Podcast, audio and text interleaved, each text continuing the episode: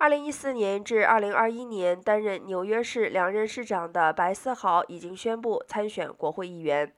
现年61岁的白思豪计划在纽约新划定的第十国会区参选，该选区覆盖了曼哈顿下城和布鲁克林的大部分地区。